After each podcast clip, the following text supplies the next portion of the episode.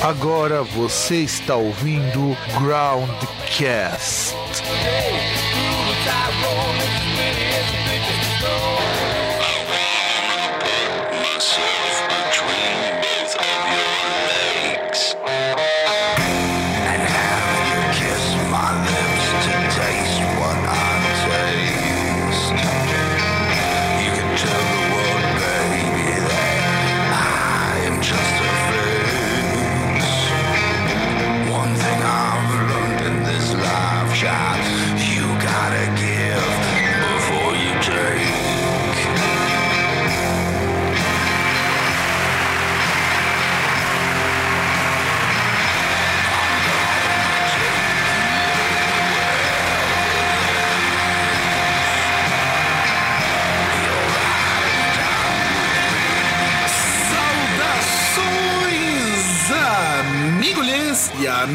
Do meu, do seu, do nosso programa Groundcast.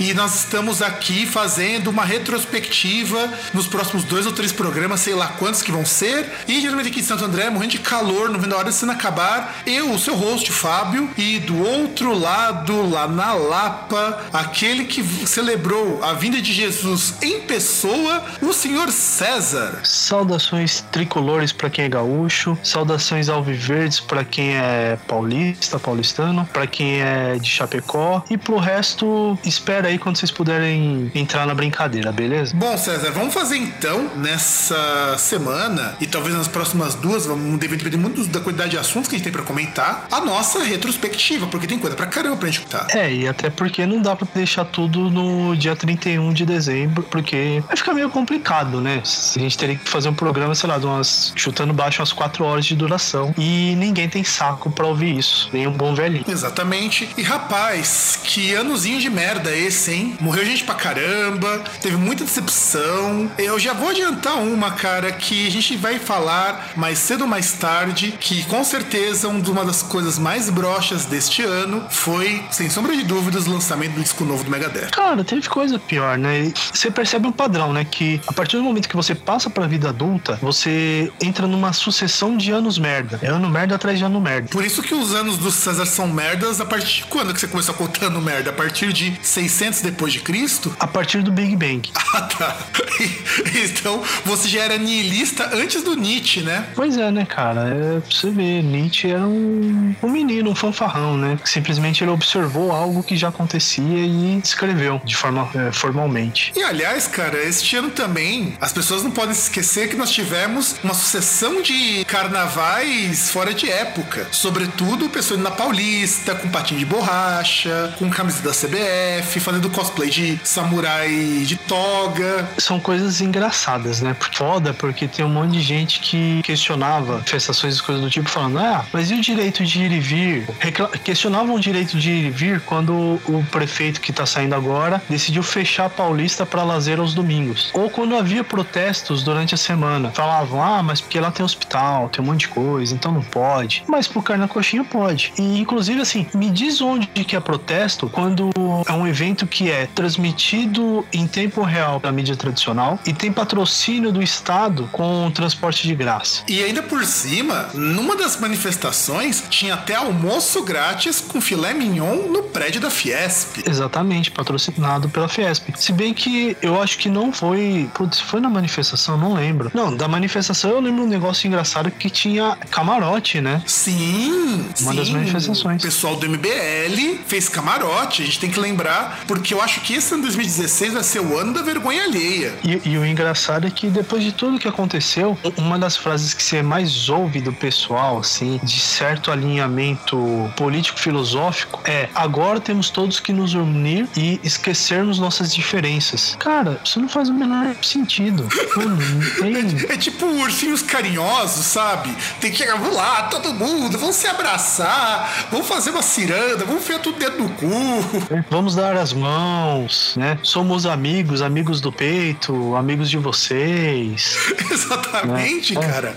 Exatamente. Daqui a pouco vão fazer um cirandaço e vão distribuir flores pra PM. Não, a gente tem que lembrar que, assim, estamos falando de um presidente que, quando era vice-presidente, para coisas do tipo: impeachment é uma coisa impensável, a presidente e o partido dela desconfiam de mim de forma injusta, e um cara que soltou é, essa pérola essa semana foi a melhor de todas. Ele falou que gravar uma conversa do presidente da república é algo impensável e algo totalmente vexaminoso. Sem contar o seguinte: o Brasil também foi o ano dos memes. A gente não pode esquecer que a filha do Michel Temer dizendo: é, Dad, não tem dinheiro para comprar tudo que eu queria lá nos Estados Unidos. Filha do Eduardo Cunha. Ah, é verdade, Eduardo. Cara, mas você tá falando, já pensou se Michelzinho ele chega num certo momento e fala: Não, papai, eu estive me enganando todo esse tempo. Já pensou se o, se o Michelzinho vira a Michelle? Hum, é algo a se pensar se ele chega lá na adolescência e descobre que o pipiozinho dele tá, tá no lugar errado, não devia, não devia Não. ter ali, devia ter outra coisa. Ou, ou- ou se na verdade assim, ele pega, ele chega num, num certo momento assim, que ele declara que na verdade ele sempre se sentia de outra forma, né? Não, não de acordo com que a, com que a norma estabelece, né, cara? Ia ser interessante a repercussão, tudo que ia acontecer, né? Com certeza seria interessante. Na verdade, eu acho que seria um desfecho pra esse ano muito mais legal do que tem sido ultimamente. Então. Não desse ano, eu acho que isso é uma coisa que vai aparecer nos anos vindouros, né? Mas como eu acho assim, como nós não temos cacife, né, Pra continuar aí as discussões, a gente poderia prosseguir, né? Seguir o barco. É, vamos seguir o barco então, porque é o começo da nossa retrospectiva 2016, somente aqui no Groundcast.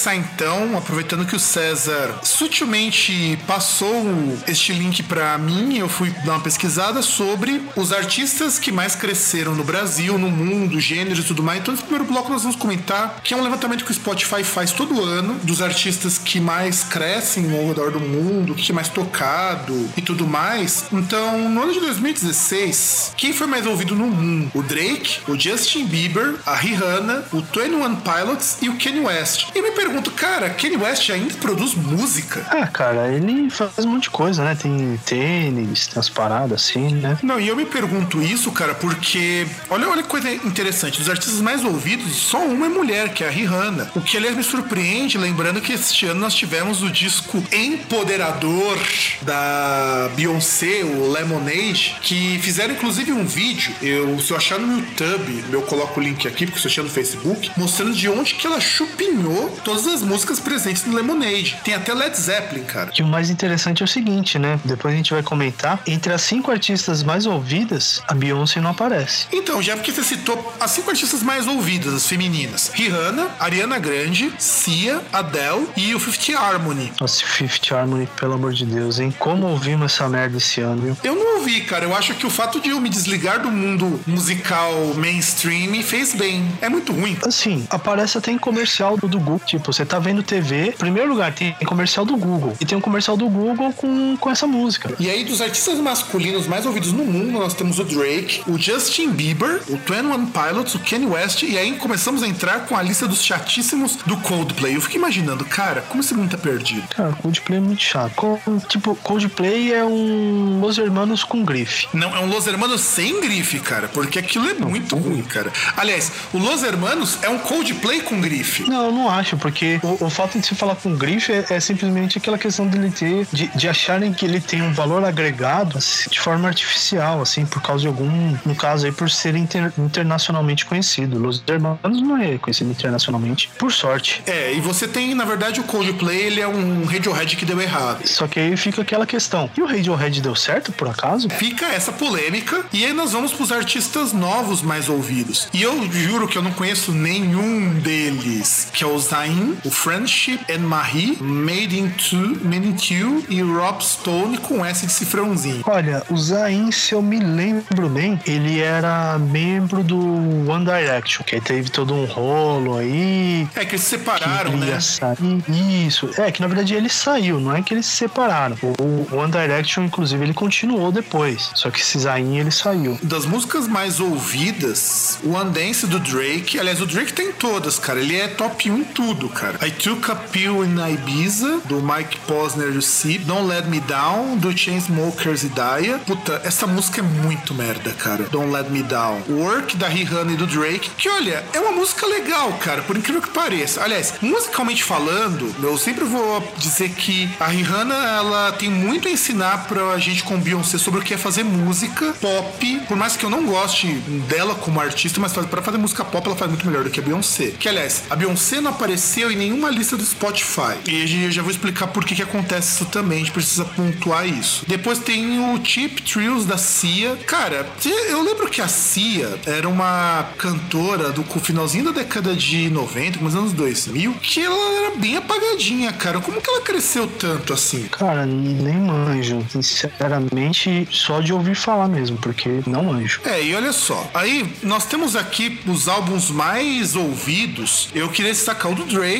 o Viols, Purpose do Justin Bieber, Anti da Rihanna, Blurry Face do 21 Pilots, Beauty Behind the Madness do The Weeknd. Puta que pariu, meu, The Weeknd é muito ruim, cara. É, é triste, né, cara? Não, não, não, cara, não, não. Na moral, meu, o mundo tá muito ruim, meu. Não tem um disco bom. E é sério, cara. Tá certo, o Drake eu tenho um desconto porque o cara é bom. É, é um aquele ramo do hip hop, do RB mais popzinho, mas o cara é bom. E certo modo até melhor que o Kanye West. O Kanye West é muito mala, né, cara? E eu não sei, cara, o Kanye West, o que me incomoda nele é que eu lembro que antigamente, quando eu era mais novo, o Kanye West e o Will Smith, eles eram meio. No, no, no, fan, no fandom deles, eram meio que competiam entre si, porque eles faziam mais, mais ou menos as mesmas coisas. A diferença é que o Will Smith, depois de um tempo, virou ator. É, inclusive ele teve muito mais sucesso como ator do que como músico, né? Na verdade, do Will Smith, a história até é bastante confusa, porque ele era um cantor de hip hop com muito, mas muito sucesso. Quando ele começou, nossa, ele estourou. Só que do mesmo jeito que ele começou, ele se afundou em drogas e acabou abandonando a carreira de músico, sabe-se lá por quê. E o mais irônico é que como que ele virou ator? O primeiro, o primeiro trabalho dele como ator foi aquele maluco no pedaço, o Fresh Prince of Bel-Air. Sim. E esse trabalho fez com que as pessoas dissem que ele era um bom ator. E ele melhorou muito daquela época em diante, ele melhorou pra caramba. Tanto que ele até chegou a retomar um pouco da carreira musical dele quando ele fez o Wild Wild West, aquele filme bem bosta, que ele também fez a trilha sonora. E eu acho que antes, porque ele fez um MIB, né? Mas o MIB, ele ainda não era, ele já não era mais rapper em tempo integral. Mas ele entra na,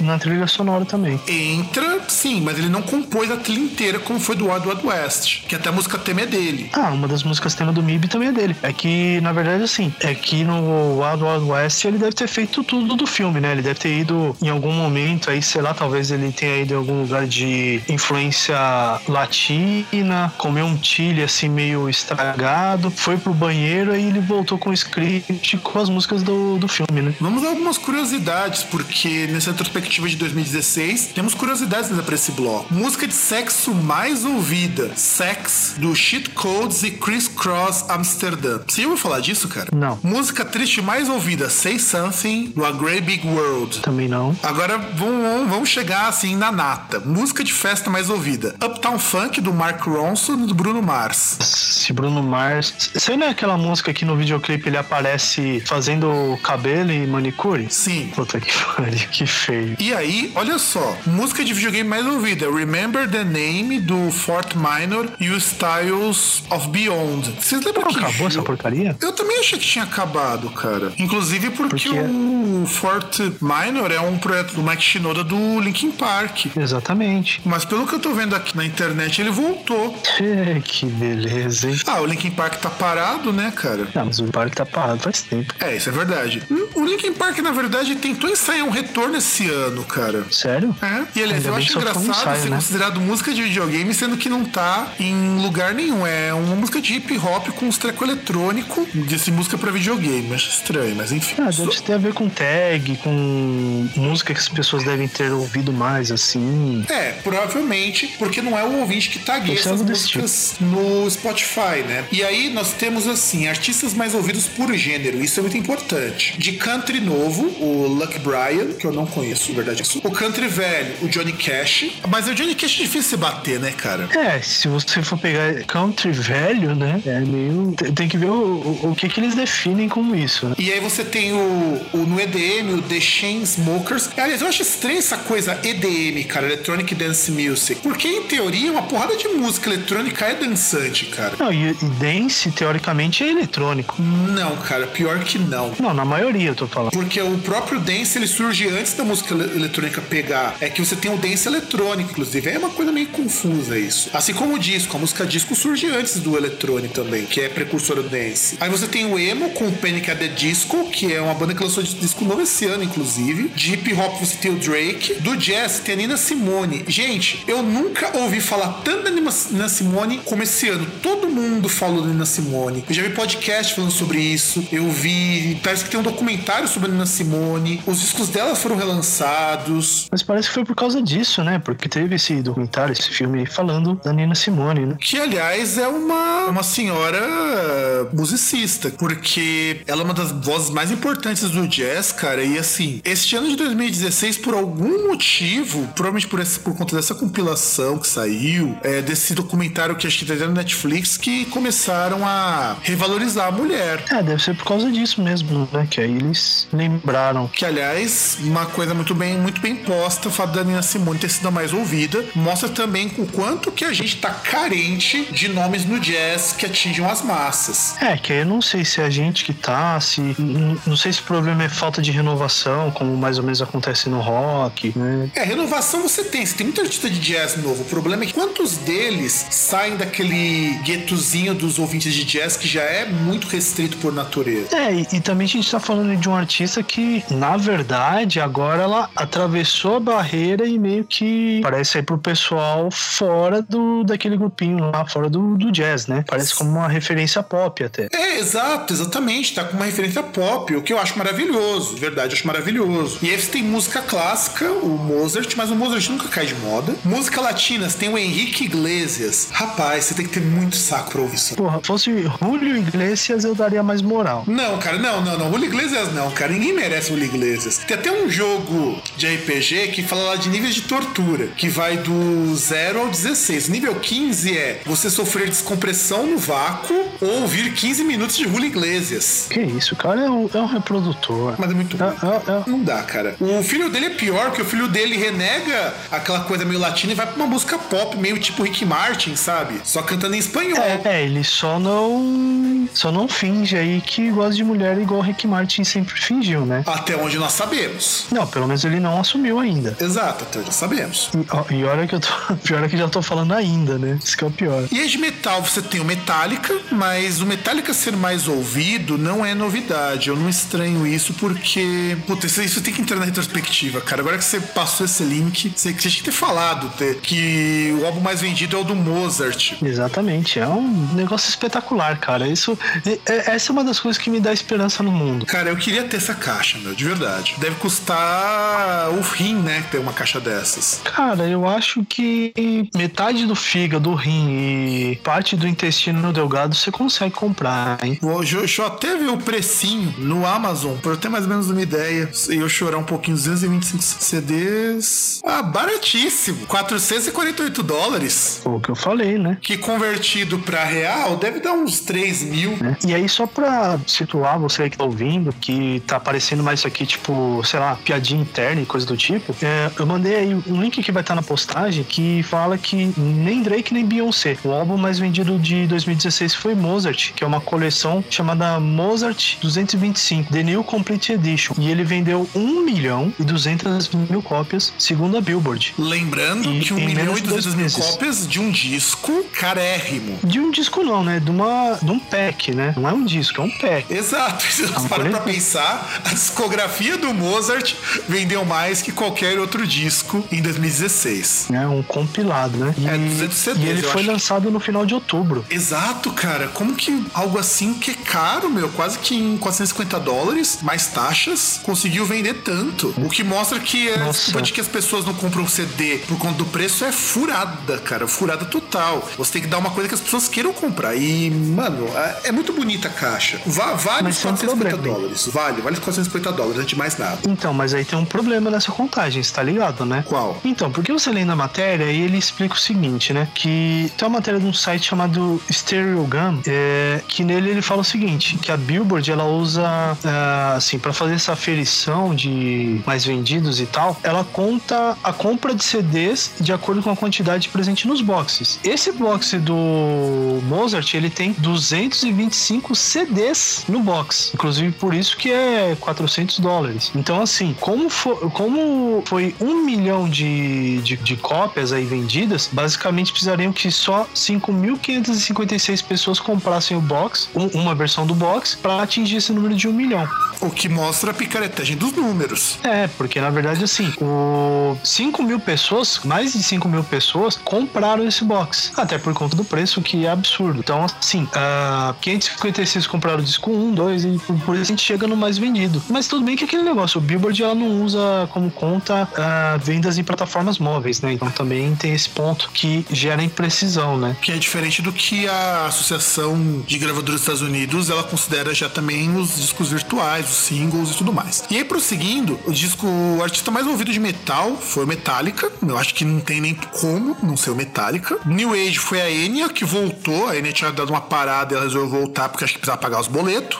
De pop foi o Drake. Perceba que ele entra em hip hop e pop. É muito engraçado isso. R&B entra a Rihanna. Reggae, Bob Marley, The Wailers. O que mostra também Meu que Deus. reggae anda muito mal das pernas, cara. Porque se você não tem artista novo e nem artista vivo como mais ouvido, Ah, assim que depende também, né? O Bob Marley é um, é um negócio seminal. Eu ouço Bob Marley. Mas eu falo, mas mas é que eu tô falando, cara. Você não tem, por exemplo, aqui no metal, você tem uma banda que ainda existe, que é o Metallica. Tá, mas é uma banda que tem mais de 30 anos. Agora, você chega agora no Reggaeton, é o Henrique Iglesias. Agora rock, Red Hot Chili Peppers, porque lançou disco novo. Que eu achei bem legalzinho, cara. Não é uma obra-prima, tá legalzinho. E tem de rock clássico, que foi o Beatles, mas os Beatles aconteceu isso depois que o Spotify teve direito de reproduzir toda a discografia deles, que antes estava nas mãos lá do, do Michael Jackson, e ele não abria pra ninguém. Era meio foda isso. E aí os representantes do Michael Jackson também não queriam abrir, tava, tava uma confusão danada. E aí É, que até Soul- quando, quando abriu, só, só interromper, né? Quando abriu, eu fui ouvir Beatles também no Spotify. Que eu ach- eu achei impressionante que você tá assim e aí do nada aparece, ah, Beatles no Spotify. Você, ah, pô, vou ouvir, né? E aí, de Soul, só pra poder ter essa lista, tem o Michael Jackson, já citado anteriormente. Agora, o que me impressiona, na verdade, foram os chamados gêneros emergentes. O que, que na verdade, surgiu como gênero ganhou força em 2016? Em primeiro ficou o Ambient Fusion, que, na verdade, me é um nome muito esquisito, cara, porque Ambient Fusion eu sempre conheci como aquelas músicas étnicas, esse tipo de coisa, com uma batida eletrônica, mas nunca como Ambient Fusion. Aí World tem- Music, não. é, seria uma coisa perto do World Music mesmo. E aí você também tem como segundo Witch House, que é um gênero que eu já escrevi no Groundcast e que eu lamento muito que tenha surgido, é, chegado tão longe, porque, cara, é, é estranho. Witch terceiro- House é tipo o quê? É, é, é, tipo música de casa noturna, tipo de bruxa? Música tipo de casa noturna do, do Madame Satã? Então, é, seria assim, explicando bem brevemente, a gente pode até voltar um dia nesse tema desses gêneros novos que surgiram. Witch House é basicamente assim. Você conhece techno, não conhece? Sim. Conhece música house, não conhece? Sim. Agora imagina uma música techno, uma música house principalmente, só que com uns toques mais de dark wave, umas coisas bem estilo que poderia tocar na balada gótica. Os toques mais mágicos. Talvez, talvez. Acho que isso resume bastante a ideia do Witch House. Porque o Witch House seria assim, é música house pra gótico. Ah, então é música house pra dançar com a parede. É, é, é isso aí. Um pouco de techno, com um pouco, um pouco de, de EBM, esse tipo de coisa. Só que talvez algo não tão rápido assim, tão Isso. muito batistaca, né? Isso, isso. Assim, do ponto de vista musical, cara, é até mais agradável de ouvir, você quer saber? Seria tipo um EBM mais, mais suave. Não, porque não tem aquele batidão do EBM, sabe? Sa- Sabe, Então, aquele, justamente. Sabe aquele grave do, do house, que tem aquela. do, do, do baixo de house? Então, troca o batidão do EBM por aquele grave do house, você vai ter mais ou menos uma ideia. Ah, então, é tipo um light EBM, tipo um EBM magrinho. Menos. Talvez, talvez. A gente pode voltar isso um dia, cara, esses gêneros novos, porque eu acho que dá uma pauta legal. Aí tem o Indie Emo, que voltou. Não Como per- assim indie emo? Isso Então. não faz sentido. Panic! at the Disco, cara. Não, mas aí ou é indie ou é emo. Não, Indie Emo ele vai surgir lá pros idos de 2008, 2009, quando a música indie tava fazendo sucesso. Então, você tem muitas bandas indie com sonoridade mais emo, que é mais punk. Como a gente sabe que o indie rock, ele é um pós-punk de gravata borboleta, então é a mesma coisa do caso do, do indie emo, é um pós-punk de gravata borboleta e coturno rosa. Não, gravata borboleta não. É de camisa de flanela xadrez e sapatênis de camo. Também, também. Aí você tem hip hop latino underground. Eu queria entender o que, que é isso, cara. É, eu- eu acho que é tipo aquele é, tipo deve ser um cara tipo sei lá um latino que canta hip hop tipo na rua tá ligado É, por exemplo se você se você passar embaixo do Anhangabaú e tiver um cara improvisando um hip hop e ele for brasileiro ou for paraguaio qualquer coisa do tipo ele se encaixa em hip hop como é que é mesmo Latino hip hop latino underground. underground Aí em quinto Isso. lugar chegou o baile funk, que na verdade esse gênero ele é conhecido nos Estados Unidos como real funk ou nosso popular funk carioca. Acho muito justo. Como assim real funk Real funk, cara, é um gênero. Não, não faz sentido. O funk real mesmo é o funk deles lá, caralho. É, é Mas é James por isso que Brown. é chamado de real funk. É o funk do Rio de Janeiro. Ah, entendi. Pensei que você tava falando de real, de, Não, eu de falei real. real, real, real. Não, então é Reals Funk. Real funk. Funk do Rio. Não, fun, é funk do Rio. Então tem um S aí. Não, não tem. É real funk mesmo. Tá, mas beleza, beleza. Então, dá, faz sentido. Faz sentido. Eu, eu acho digno, eu acho digno, cara. A- a- acho digno, eu acho que. Eu, eu acho que é muito melhor as pessoas ouvirem MC Guimê. Ah, não, Guimê não é do Rio. É MC Brinquedo do que ouvir. Esse brinquedo também não é do Rio, cara. Também não é do Rio. Ah, vai tomar no Mr. cu. Catra, Melhor os cara. caras ouvirem Mr. Catra ou Valesca Popozuda do que ouvir Panic! at the Disco. Também acho. Pelo menos as pessoas aprendem a transar. Verdade. Aí tem dois gêneros, cara. Agora, agora, agora se prepare, porque os gêneros começam a ficar muito bizarros a gente tem que pesquisar isso algum dia. Dang Dut, Hoerspiel, que eu não faço a menor ideia do que seja, tem que perguntar pro meu irmão, que é isso, que é alemão. E a gente tem também Speed Garage. Rapaz, o que que é Speed Garage? Você que é um homem assim, muito sábio. Cara, não faço ideia, cara. Puta, não faz sentido esse negócio. A gente precisa fazer uma, uma pesquisa bibliográfica e tal. A gente tem que fazer um, um trabalho acadêmico sobre isso, cara. Porque tá muito bizarro, cara. Certeza. Ah, ah, não, mas agora que vai ficar bizarro. É verdade. Gospel brasileiro. E, e o pior é o seguinte, né? É, nós não estamos falando de gêneros emergentes no Brasil. Estamos falando de gêneros emergentes no mundo inteiro. E ele é o nono mais. O, o nono que mais, mais cresceu esse ano. Eu estou ficando preocupado. Exato, cara, porque quem tá escutando isso além da gente? Ou, ou pior, né? É, é de você pegar e perceber que boa parte dos ouvintes do, do Spotify no Brasil, ou melhor dizendo, uma grande parte das reproduções do Spotify de usuários brasileiros é essa bosta. E como se não bastasse, agora em décimo, que também é maravilhoso, World Meditation. Eu fico imaginando que o World Meditation deve ser assim, né? Todo mundo senta em posição de lótus e faz aquele on ao mesmo tempo. É, é que eu não, não entendo, porque, tipo, será que isso é uma tag que o, que o artista coloca? Ele chega e fala: Olha, eu sou uma banda, eu faço World Meditation. Ou são os usuários que incluem isso? O cara fala: Olha, eu uso essa música aqui pra meditar. Então Então coloca aí World Meditation. E aí, para podermos dar andamento pro final deste bloco, artistas mais ouvidos no Brasil. Agora vamos falar do Brasil. Cara, a partir daqui a lista é só pra chorar. Primeiro lugar, Jorge Matheus. Segundo lugar. Mas como assim a partir Porque a partir de agora, cara, que a coisa pode daqui? ficar muito Eu triste. já tô chorando no. Cara, mas já tô chorando faz tempo. Olha só, Jorge Matheus como artista mais ouvido. Aliás, você vai perceber que é só dupla sertaneja. Isso vai ter um porquê que vamos tentar entender o que aconteceu pra tanta gente começar a curtir essas coisas. Depois Henrique e Juliano, Matheus e Cauã. Nossa, esses nomes estão ficando cada vez piores, cara. Aí depois entra Justin Bieber e Wesley Safadão, que aí ok. Agora, artistas masculinos mais ouvidos. Jorge Matheus, Henrique Juliano, Matheus e Cauã, Justin Bieber e Wesley Safadão. A lista é a mesma dos artistas mais ouvidos. Mas isso é óbvio. Se os mais ouvidos são esses cinco, os artistas masculinos mais ouvidos têm que ser esses cinco, questão de coerência. Eu acho que Justin Bieber não devia entrar, mas tudo bem. Cara, porque não tem nenhuma mulher nos artistas mais ouvidos. É muito bizarro isso. Não, não, claro, nos cinco artistas mais ouvidos. É isso que eu tô falando. Só a lista é exatamente a mesma. E os três primeiros nomes é só de artista sertanejo. Não, mas quando você chega na, na lista de artistas femininos, não, não melhora muito, né? Não melhora, mas aí, antes de chegar nos artistas femininos, vamos tentar entender, cara, por que, que este ano tanta dupla sertaneja, tanto sertanejo fez sucesso, cara? Você tem alguma ideia de por que aconteceu isso? Cara, continua a expansão do sertanejo, né? Porque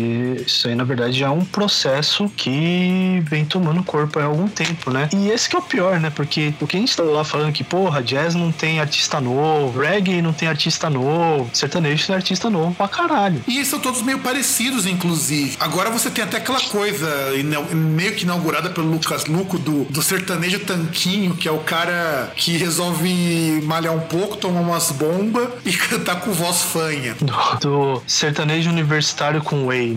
Exatamente.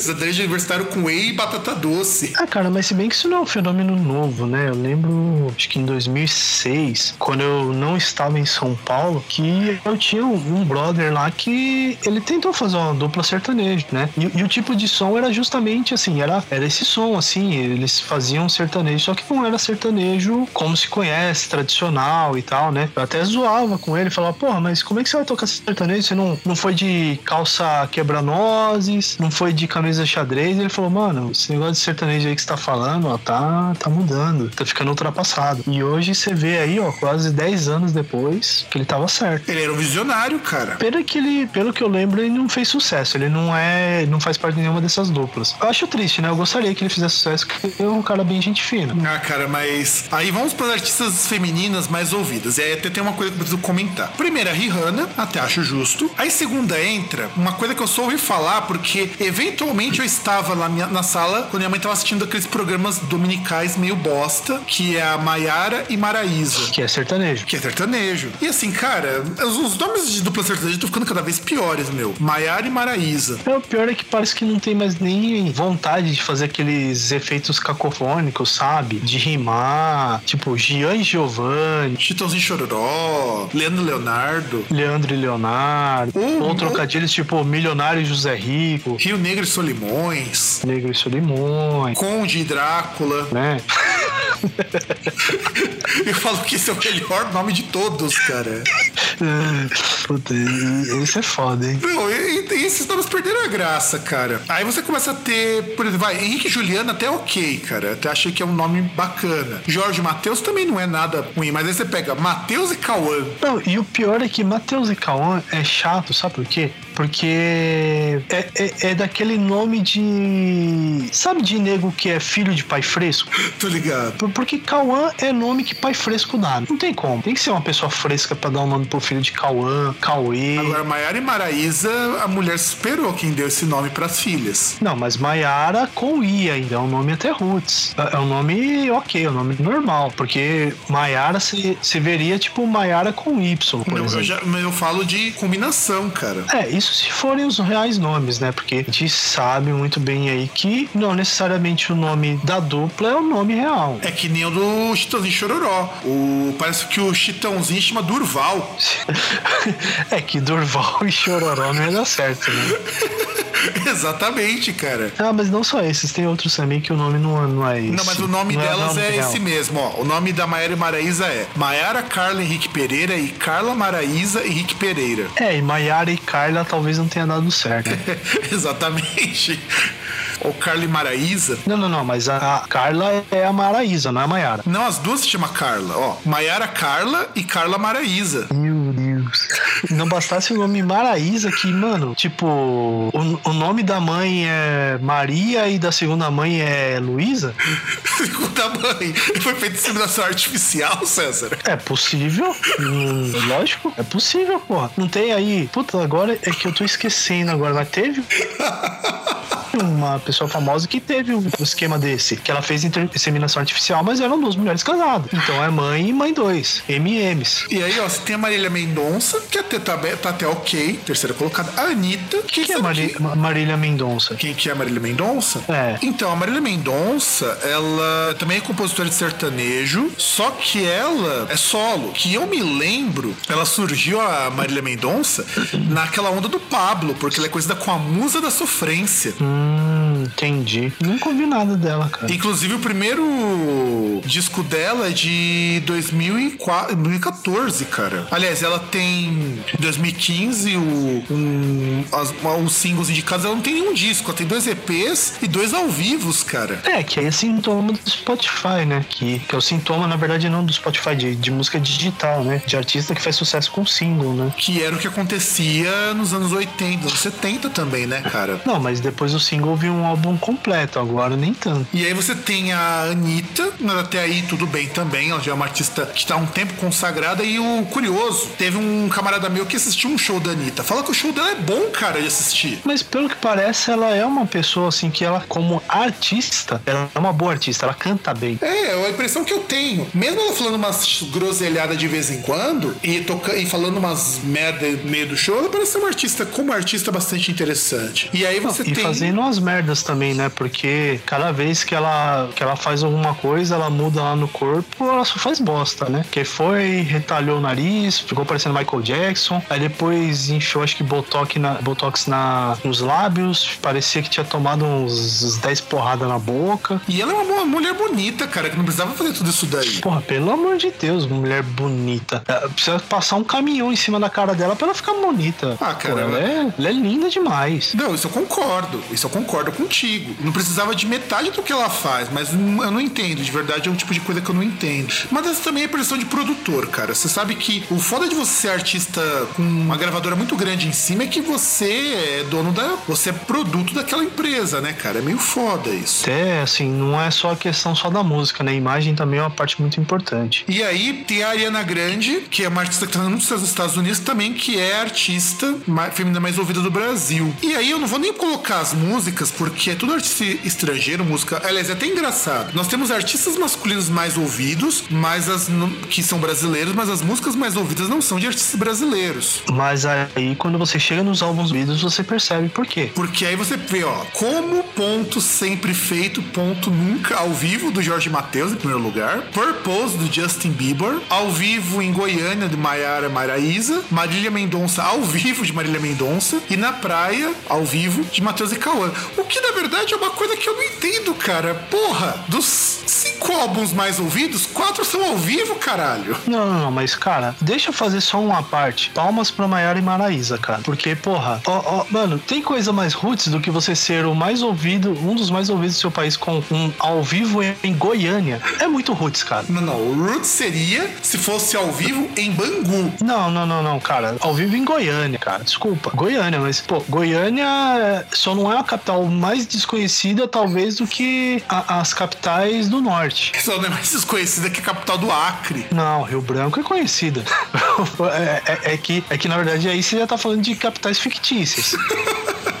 Que fica lá perto de Lost, né? É, fica, fica ali, sabe? Você faz. Você pega o barquinho, você segue, sobe lá, tipo. Você sobe, por exemplo, o Rio Paraguai, aí você corta lá, indo lá pro Pantanal. Passa por Avalon, né? Antes. Isso, aí você pega depois o alto mar, você quebra a direita no, no Triângulo das Bermudas, aí você chega no Acre. Ah, com certeza. Aí chega com certeza. Mas, cara, é, é meio foda isso. A gente perceber que no Brasil, tudo bem que no mundo a música, em, assim, de ouvir música, enfim, tá meio bosta, cara. O, você não tá pegando assim, você percebe que é um padrão aqui no Brasil. Aqui no Brasil só se escuta música sertaneja, não se escuta outra coisa. Nas paradas mundiais você até escuta outras coisas. Cara, mas eu, eu senti falta de uma coisa. Cadê o Pablo nessa, nessa lista aí? Pois é, eu acho que o Pablo foi mais a força do meme do que de ouvir mesmo. Pô, mas foi um ano propício pra se ouvir Pablo, cara. Eu acho que a trilha sonora do ano de 2016 é Pablo, é sofrência. Deixa eu ver se eu, deixa eu ver se tem essa música do. Ah,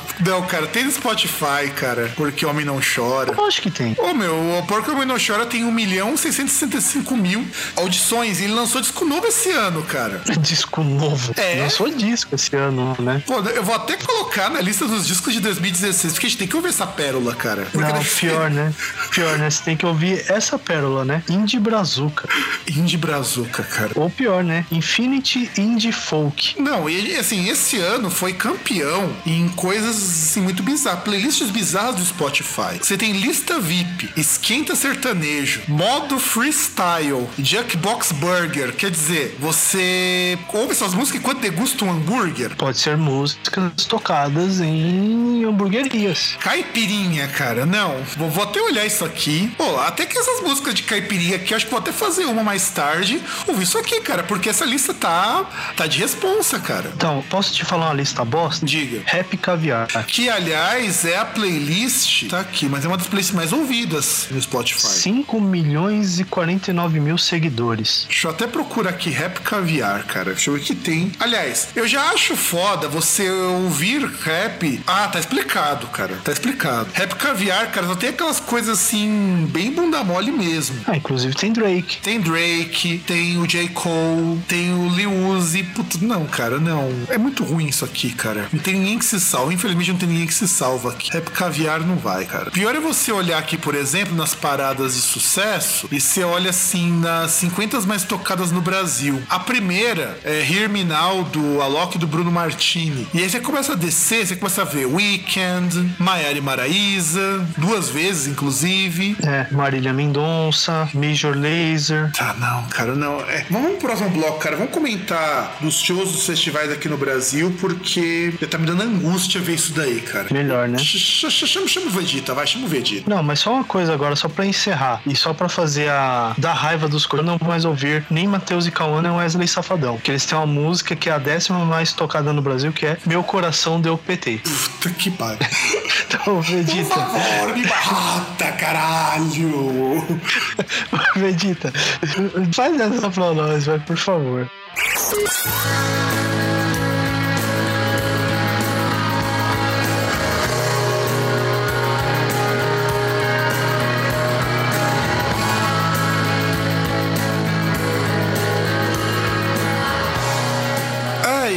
Lá, né, gente? Porque 2016 nós também tivemos shows, tivemos anúncios de shows, festivais, entre outras coisinhas que a gente precisa comentar. Este ano nós tivemos Lula Paluser, que eu gostaria que o César comentasse com mais profundidade. Mas, cara, Lola Palusa não é digno de comentário. Eu até, eu, a partir desse programa, eu me recuso a traçar um comentário de mais de três frases sobre o Lola Palusa. Vou cumprir essa promessa, porque não merece. Então, nós tivemos o Lula Palusa com aqueles ingressos superfaturados. Vamos ter ano que vem. Com aquele cast que não quer dizer nada, nada. É, isso é importantíssimo. Nós também tivemos o como festival o Overload, que é um festival de metal mais experimental, que assim, mudou de lugar, ficou menor, teve menos bandas, teve muito problema, mas ainda é um festival ok. Eu acho que vale a pena citar porque é, é difícil fazer um festival alternativo desse tipo. Nós tivemos os Circos Máximos também aqui no Brasil, que se eu não me engano, Circos Máximos não, né? Qual que foi aquele evento que veio o Rammstein pro Brasil, você lembra? Putz, caralho, velho. Porque foi aquele que viu o Marilyn Manson também, né? Isso, isso. Maximus Festivals Fest. Maximus Festival. Que inclusive o Maximus Festival foi um festival que eu achei ok, cara, porque tá bem variado, só achei ele meio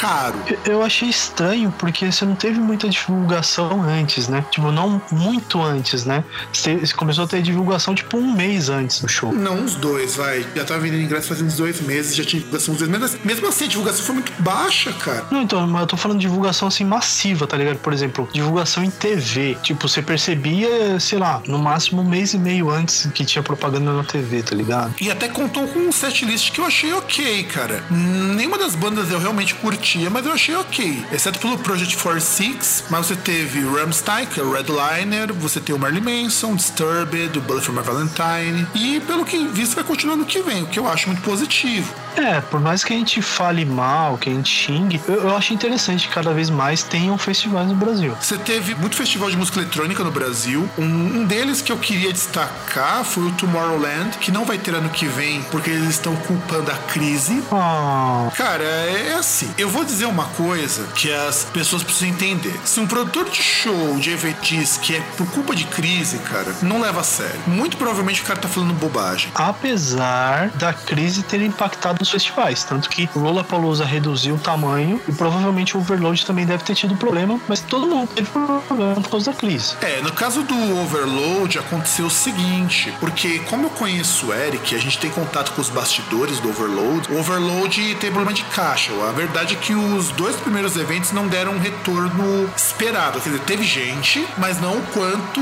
foi gasto. Então parece que se pagava. Pra quem vive no mundo real, pra quem não vive no mundo do Perfeitos Coxas ou do, no mundo dos cirandeiros, se um evento não dá prejuízo nem lucro, ele não vale a pena ser feito. Então, pra que ele fosse para que ele fosse viável, ele teve que tiveram que reduzir, tiveram que trocar o lugar lá do Via Marquês, lugar maravilhoso, pro Carioca Clube. Embora eu prefiro o Carioca Clube por ser mais fácil de chegar no metrô. É que você precisa refazer todo o planejamento a ponto de tentar aumentar o. de ter retorno, né? Porque ou é isso ou é aumentar os- o preço dos ingressos. Exatamente. Você também teve a virada cultural em São Paulo, que tava muito interessante, esse ano tava muito grande e que o nosso querido prefeito Dória vai transferir uma parte lá pro Autódromo de Interlagos. Que ele diz que ele pretende privatizar, então você já vê. Ele quer privatizar o autódromo, mas vai levar a virada cultural pra lá. Significa. Significa mesmo. Você teve Abre pro Rock, contou com o show Dead Kennedys, inclusive. Teve o Goiânia Noise, que é um festival de rock. Os amigos meus tocaram lá. Teve também um como festival importante, acho que foram só esses dos grandes. E teve um monte de festival menor aqui e ali. E aí, pegando nos shows que nós tivemos no Brasil, nós já,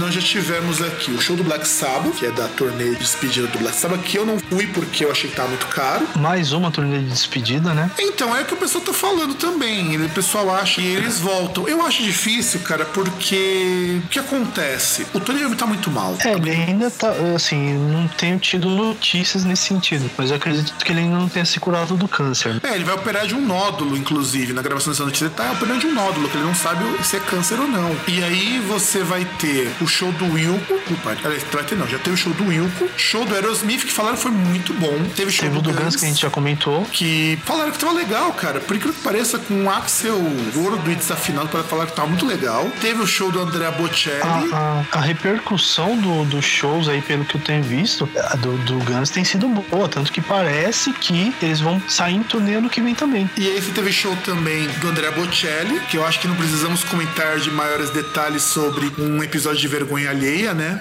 Não é verdade, César? Ah, não sei, né, cara? Não sei do que, que você tá falando. Teve show da Mariah Carey. E, e da Mariah Carey, se não me engano, cancelaram uma das datas aqui em São Paulo. Sim, porque não deu venda. Ainda bem, o Palmeiras agradece. Aí teve show, vai ter, vai ter, ainda vamos ter o show do Simple Plan. Hein? Essa. Quando? Ah, aqui fala só que é em dezembro, cara, mas não tem a data. Cara, e pior que ia ter um show no Allianz Parque esses dias, eu não, só não vi de quem. Inclusive, eu acho que deve ter sido hoje ou ontem. Tinha umas barraquinhas toda vez que eu passava lá. E ontem já estavam colocando. Ontem não. É, ontem mesmo, sexta-feira, já estavam as grades ali na, na calçada. Só não sei de quem que foi o show. Então, e ainda por cima, cara, quando a gente vai falar de shows desse ano, esse ano na verdade foi um, um ano bastante atípico pra gente. Tivemos muito show no Brasil mesmo, com a crise. Tivemos um show do Faun, que é um grupo de folk lá da Alemanha. Vai ter show ano que vem do Geoff Tate. Oh, mas, mas aí que tá. É, vai ter só dele ou. Porque, tipo, não sei se você viu que estão fazendo uma espécie, um negócio tipo três tenores do. que é o Geoff Tate, o Blaze Bailey e acho que o Ripper Owens. Eu não sei, cara, tem informações desse show que ainda não chegou nada pra mim. Que eles estão excursionando, é, excursionando juntos.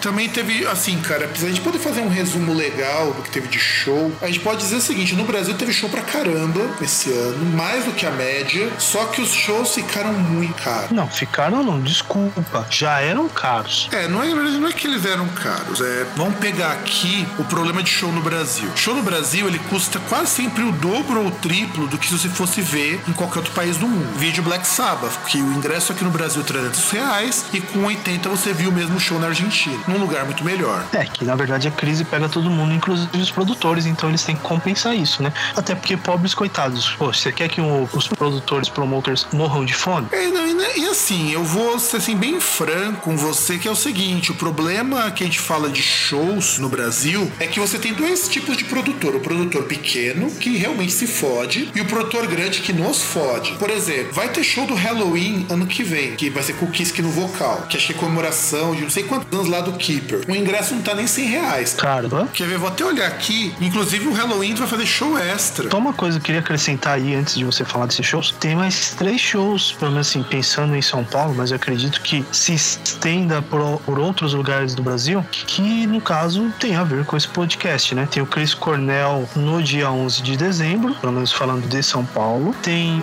aliás, são quatro shows. Tem o Scott Stepp, ex-vocalista do Creed, no dia 14 de dezembro. Papa Roach no dia 15 de dezembro. E por último, Igor e Max Cavaleira no dia 16 de dezembro. Ó, César, presta bem atenção, ó. Ó os preços do Halloween. É pista primeiro lote meia, 70 reais. Razoável. E inteira 140, o que eu acho razoabilíssimo, cara. Razoável. Segundo lote, 75 ou 150 inteira. Terceiro lote, 80 ou 160 inteira. E o VIP com bar e comida, 350 reais. Eu acho que os preços estão bem honestos, cara. É, tá, tá de acordo. Eu acho que tá de acordo. Tanto que por isso tá esgotado, né?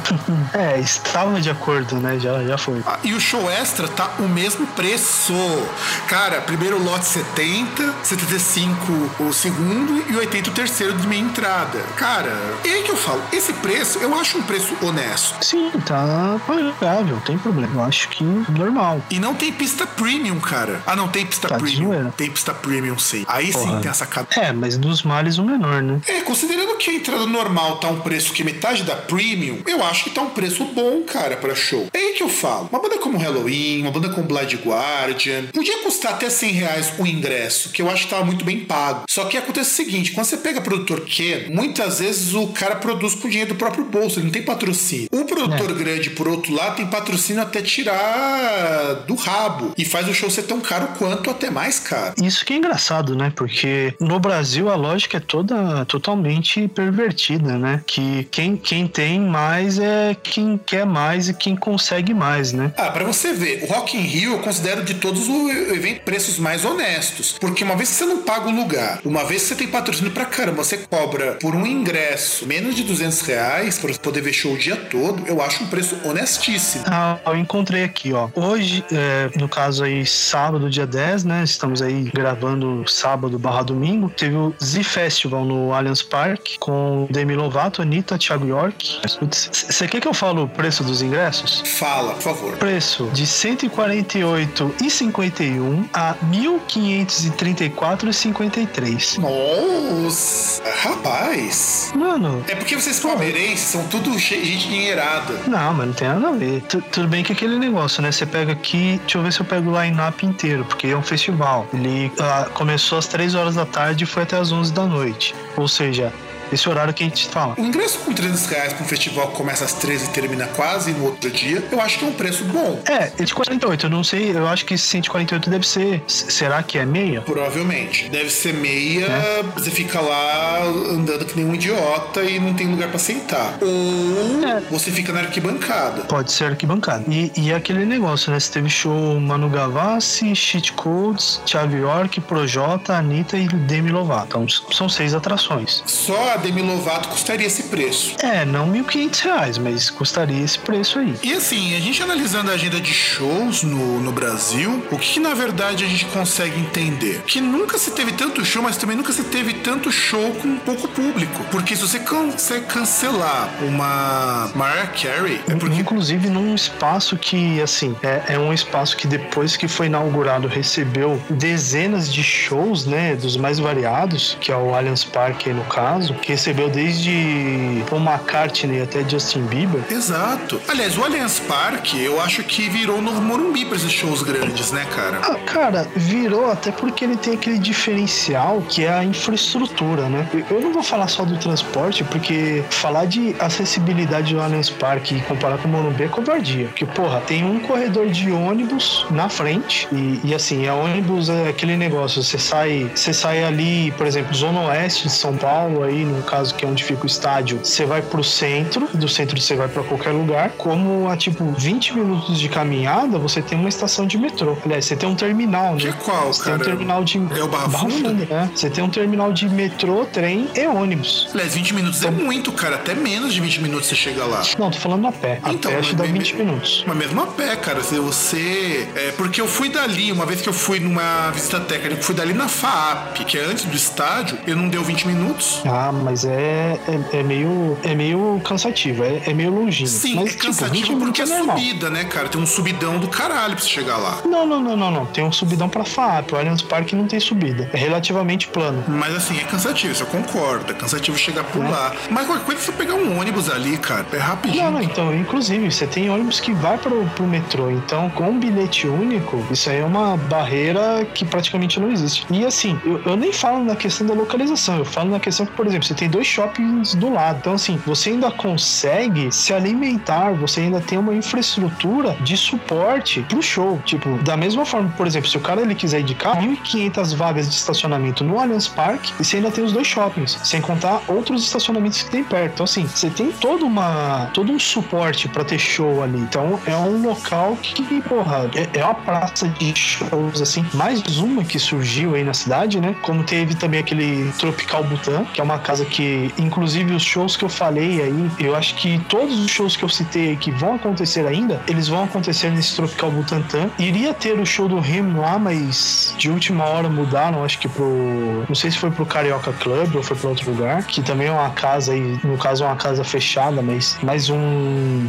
Mais um local de, de shows aí em São Paulo, que é um negócio é positivo. Você vê esse movimento aí, que você vê shows dos mais variados que continuam acontecendo, apesar da crise. É, sem contar o seguinte, né, César? A gente também teve, esse ano, já falando de casas, o anúncio de fechamento de duas casas aqui em São Paulo. O Hangar 110 e o Inferno Clube. É verdade. Não, bom, não fui uma das duas, mas, por exemplo, o Hangar é um local seminal, né? Grandes nomes assim que você vai pegar, do- no- grandes nomes brasileiros, começaram a tocar lá ou fizeram apresentações memoráveis lá, independente de gosto. Aí você tem nomes como, por exemplo, Dead Fish, CPM 22 e tantos outros Ratos que. de Porão, cara, tocou muito lá também. Sim, você tem vários aí que passaram pelo hangar, né? É, e o Inferno também é um lugar legal, porque ele ficava na Augusta, porque ele fica ainda na Augusta. Assim, não é tão perto da estação, mas dá o quê? 10 minutos andando, acho que no máximo 15 até a Consolação. É uma casa que depois de umas reformas que eles fizeram lá, ficou bacana de ter show lá. É um espaço grande comparado com um espaço de casa noturna que nós temos aqui em São Paulo. Originalmente o Inferno Clube era uma casa de balada gótica, mas que de repente eles começaram a alugar pra show e deu muito certo. Não, e o pior é que o, o hangar, ele entra mais ou menos nisso que eu falei do Allianz Parque, só que uma casa fechada, né? E sem contar que ele tem duas estações perto, né? Ele fica meio que aqui distante da Estação Consolação da linha verde e do Ayangabaú na linha vermelha. É, e o problema do Hangar 10, o mesmo problema do Inferno, é que eles não se modernizaram. É só você perceber por, por que o Carioca Clube não fechou até agora, por que, que abriu o Butantan, por que, que o, o Allianz Parque começou a receber show. Porque eles estão começando a investir um pouco nisso. Aliás, me parece, me corrija se eu estiver enganado, eu tinha lido que o Allianz Parque, quando ele foi planejado na fase do projeto, também foi projetado para receber espetáculo, não só jogo de futebol. Sim, ele foi idealizado como uma arena multiuso. Inclusive, o primeiro evento teste foi a execução de um filme, acho que para 1.500, 2.000 convidados. Porque o, o Allianz Parque, ele sendo projetado desse jeito, ele interessante porque o estádio de futebol no Brasil tem esse problema, né? Se você não tiver jogo com frequência, ele fica ocioso e dá um gasto muito grande manter aquilo ali, que são o que tá, que tá acontecendo com os estádios da Copa, com exceção do da Arena Corinthians, que a Arena Corinthians ele ganha dinheiro também porque lá fica o Museu do Futebol, mas não, era não, não. O Museu do Futebol fica no Pacaembu. e ele foi projetado, a Arena Corinthians. Aliás, a Arena Corinthians, estádio do Corinthians. Devon deixar, ou o Itaquerão, que eu acho que são nomes muito mais.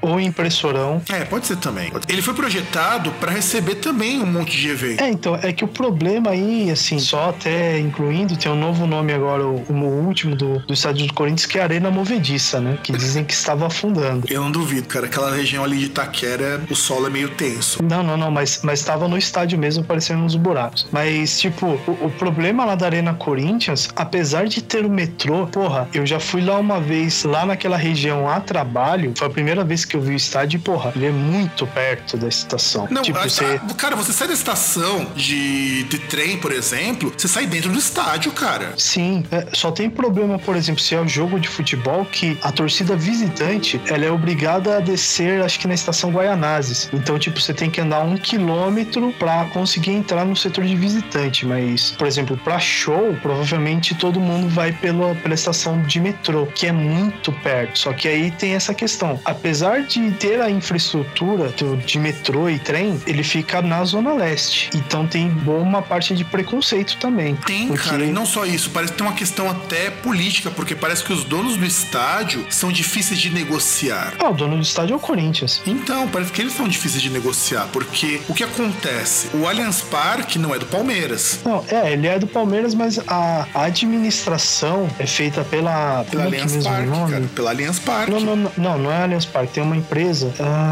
é, não sei o que lá, Arenas, que ela administra o estádio, né? Que ela aí é uma empresa aí que foi estabelecida pela W Torre, que foi a construtora, e que é ela que organiza aí os shows e tal, essas coisas, ela que aluga. Então, assim, ela, a Arena, ela foi idealizada para isso, para ser arena multiuso, justamente para se tornar viável, né? Economicamente. Que é mais ou menos o que devia acontecer com a Arena Corinthians. Porque com a É, é Arena que a Arena Corinthians ela, ela teve vários problemas, né? Porque aí você tem a questão do naming rights que não saiu ainda, que dizia que, por exemplo, se você pega o Allianz Parque, o naming rights ele saiu antes de inaugurar o estádio. An- Antes do estádio estar pronto, já tinha lá, já tinha um nome. Que é o correto, E, né? Por exemplo, sim. E aí você teve também na Arena Corinthians, além do, do naming rights, você teve todo problemas assim de, de estouro de orçamento aí, ah, de problemas. Você teve vários acidentes, acho que uns três, cinco operários que já morreram lá, né? E que não foram Absurdo que indenizados, e que não foram indenizados,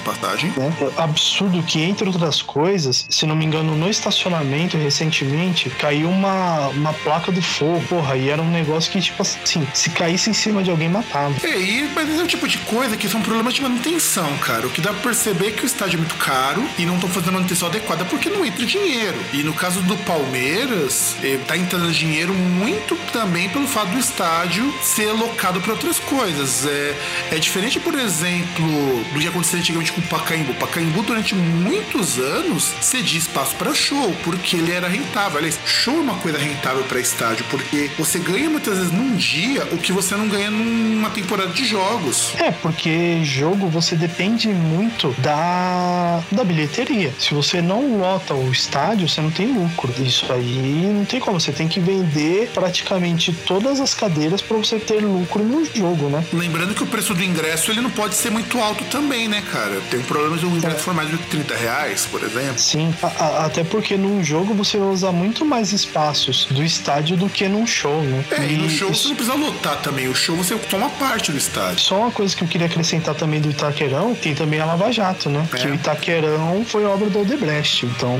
você já tem esse ponto também que o promotor de show não vai querer, né, associar o seu nome com a Lava Jato. É, e não só associar, cara. O cara marca o show, sei lá, com um ano de antecedência e de repente embarga a obra. Que pode ser embargado por conta disso. E, e o pior é o seguinte, que a obra ainda ela não foi entregue, né? Exatamente. Tipo, se você pergunta pro Corinthians, fala lá, porque é aquele negócio é algo que você percebe mais, assim, tem mais, parece ter mais sentido quando você pensa, por exemplo, em, em órgão público. Que assim, se você faz uma compra, uma licitação, qualquer coisa assim, em órgão público, não, não interessa só, não, não é só o fornecedor ir lá, ir lá e entregar. O órgão ele tem que assinar um documento dizendo, olha, foi tudo entregue, está tudo ok de acordo com o que foi solicitado. Se ele não tiver isso aí, entre outras coisas, o fornecedor não recebe. E, e isso é um negócio muito importante. É, e pra gente poder também, também encerrar este bloco, encerrar o programa, que tivemos dois blocos bem longos, a gente percebe então que a gente ainda vai ter muito show no Brasil, apesar da. Eu só tenho muita pena dos espaços underground, porque você percebe que show de banda menor, aliás, uma coisa que a gente tem que falar também, então, nem, nem tinha colocado na pauta, a gente precisa lá em colocar, quanto show de banda que tá voltando, né, cara? Ou Bastante. Tu... Bastante, cara, porque a gente teve show, olha só, teve show do Angra com, com o Edu Falaschi, porque eles estavam comemorando lá o Angels Cry. Teve André Matos fazendo turnê do Angels Cry, agora eles vão fazer turnê do Holy Land. Deixa eu ver o que mais que teve de, de retornos né, das bandas que, que a gente diz que do, das voltas dos que não foram, né? A gente teve aqui é, o Blink 182 que voltou, inclusive um dos caras da banda saiu para caçar alienígena. O Blur voltou. O Cream voltou. Cara, Cream é uma banda que tinha acabado de fazer há décadas. Nossa. Que foi a primeira banda do Eric Clapton. Exatamente. Aí teve o, um show comemorativo do Led Zeppelin que eles fazem de vez em quando. Teve o show do. Teve o retorno do Pixies, que até lançou disco. E pra ficar, ficar feliz, César, o The Police que voltou também. Cara, eu não tenho por que ficar feliz. Eu tenho umas músicas que eu gosto só. O Stone Roses também voltou. O Soundgarden voltou e fez alguns shows. Vai ter retorno do Ahá, cara. Ahá não, do ABBA. E até que nem diz um amigo meu, o mundo já evoluiu bastante pra superar o ABBA, meu. O Guns voltou com a formação original. O RBD tá prometendo voltar. Nossa. E cara, teve muita banda que voltou esse ano pra fazer show. Eu acho que voltou pra pagar boleto, né? Porque é aquela coisa, a banda não, os caras não conseguiram mais emplacar fora da banda original, todo mundo se juntava, vamos ganhar uns trocos, vamos. E eventualmente gente grava um CD se der muito nu. É o que tá acontecendo. Ah, e tem também aquele ponto que tem muita banda que se separa porque chega num certo momento aí, às vezes, que tem alguma diferença entre os membros e eles acabam aí se separando e depois eles devem meio que colocar a cabeça no lugar e voltam, né? Mas o bom é que a perspectiva é que tenha bem mais shows no ano que vem do que esse ano, né? Sim, olha, pra você ter uma ideia, esse ano, todo final de semana teve um show. De tudo quanto é tipo de artista que você pode imaginar, cara. Todo final de semana teve um show aqui no Brasil, de médio pra grande. E, e até um negócio que você falou do underground, tem uma coisa só que eu fico triste que, que sem, sinto falta em relação ao underground, cara. Nunca mais eu vi nenhum folheto, nada de divulgação. Nunca mais teve perigóticas, né? Pois é. Ah, mas eu acho que 2016 foi um ano que Balada Gótica morreu, cara. Pô, não fala isso, cara. Não fala isso. Eu, eu- eu tenho esperança. Eu, eu quero ir no, no Perigóticas, cara. Não, ir no Perigóticas você não vai mesmo. Agora, ir pra ver Perigóticas, isso é só você colar no Madame Satã, cara. Não, ir no Perigóticas, né? Naquele lugar que, se vai com lingerie à mostra, ganha drink e entra VIP. É, e você já ia fazer isso, né, César? Andar com lingerie à mostra pra entrar VIP e ganhar um drink, né? Pô, certeza. ia lá de lingerie mostrando berinjela, certeza. Ou, ou melhor, ia, ia de tanguinha de texugo lá menor. Tangue de texugo ia ser demais, cara. Ia ser E demais. lápis no olho. E lápis no olho e espartilho pra ficar mais gótico, né? É, certeza. E coturno.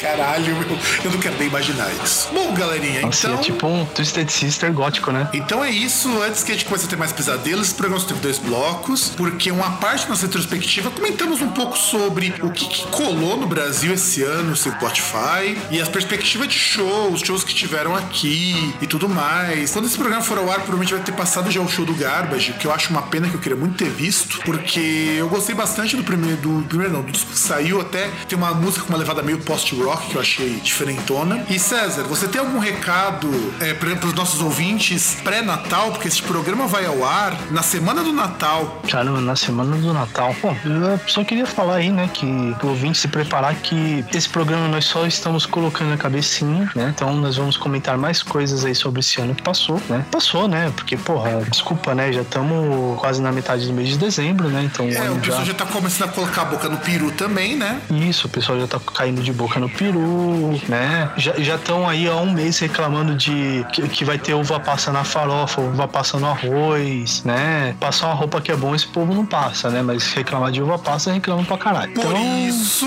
por isso, façam que nem eu. Preparem a própria ceia e você nunca mais vai ter que reclamar de uva passa. Também, né? Também, né? É muito fácil reclamar, né? Agora fazer um negócio que é bom, nada. E é isso, querido ouvinte, querido ouvinte. Nós acabamos mais uma semana. A Chique do Groundcast deseja para você, pro seu pai, pra sua mãe, pro seu cachorro, para qualquer um, um Feliz Natal. Até porque nós estamos no penúltimo programa de 2016. Na semana que vem nós vamos ter o último programa de 2016. Então, se você não tiver viajado, se estiver em casa ou tiver baixado no seu agregador de leads e não começou a pensar no que, que você vai servir na ceia, eu queria dizer uma coisa para você, Carote. Muito obrigado pela audiência nesse ano de 2016 e até a semana que vem com o último programa deste ano. Um grande abraço a todos e tchau!